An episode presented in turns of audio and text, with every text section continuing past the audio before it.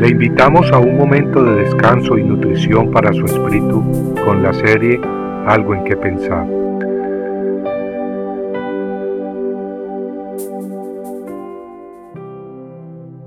Refugio en Egipto. El amparo de Faraón será vuestra vergüenza, y el abrigo a la sombra de Egipto vuestra humillación. Isaías 33. El pueblo de Dios estaba rodeado de enemigos.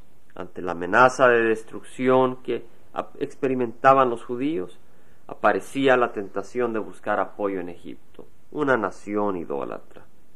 Pero Dios les advierte de no correr a Egipto, de no correr hacia el faraón buscando ayuda y salvación. En Isaías 31, el profeta hablando la palabra de Dios dice, Ay de los hijos rebeldes, declara Jehová, que ejecutan planes pero no los míos, y hacen alianza pero no según mi espíritu, para añadir pecado sobre pecado. Hacer alianzas, pactos, guiados por los temores de la carne y no guiados por el Espíritu Santo, es fruto de un corazón rebelde. El pueblo de Dios debe buscar el reino de Dios sobre todas las cosas, y debe caminar con fe, no de acuerdo a las costumbres y el consejo de este mundo, sino de acuerdo al consejo del Espíritu Santo. El profeta en Isaías 32 advierte al pueblo judío, ay de los hijos rebeldes, los que descienden a Egipto sin consultarme para refugiarse al amparo de Faraón y buscar abrigo a la sombra de Egipto. Notemos que el autor dice, ay de los que descienden a Egipto, es decir, pobre de aquellos que bajan a Egipto. ¿Quiénes son los que buscan ayuda en Egipto hoy en día? Amigo, todos aquellos que ponen su esperanza en el hombre y no en Dios. Notemos que el profeta dice que el que busca refugio en Egipto baja a Egipto, es decir, baja de altura.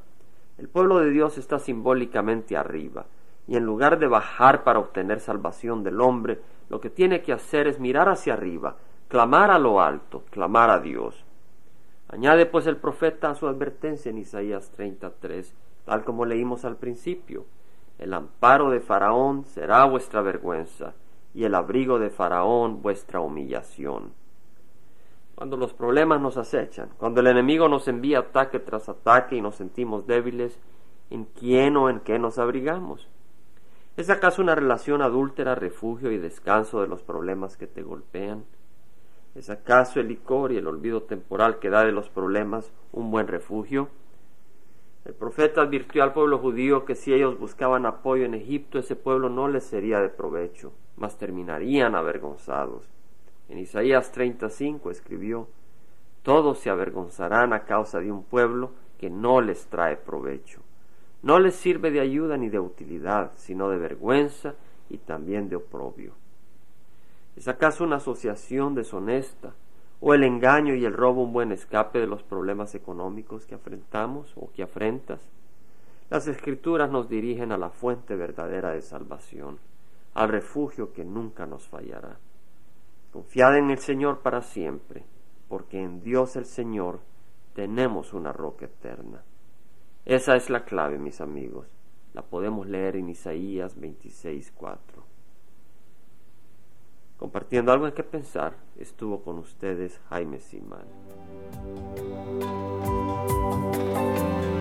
Si usted desea bajar esta meditación, lo puede hacer visitando la página web del Verbo para Latinoamérica en www.elvela.com. Y el Vela se deletrea E L B de verdad E L A donde también encontrará otros materiales de edificación para su vida.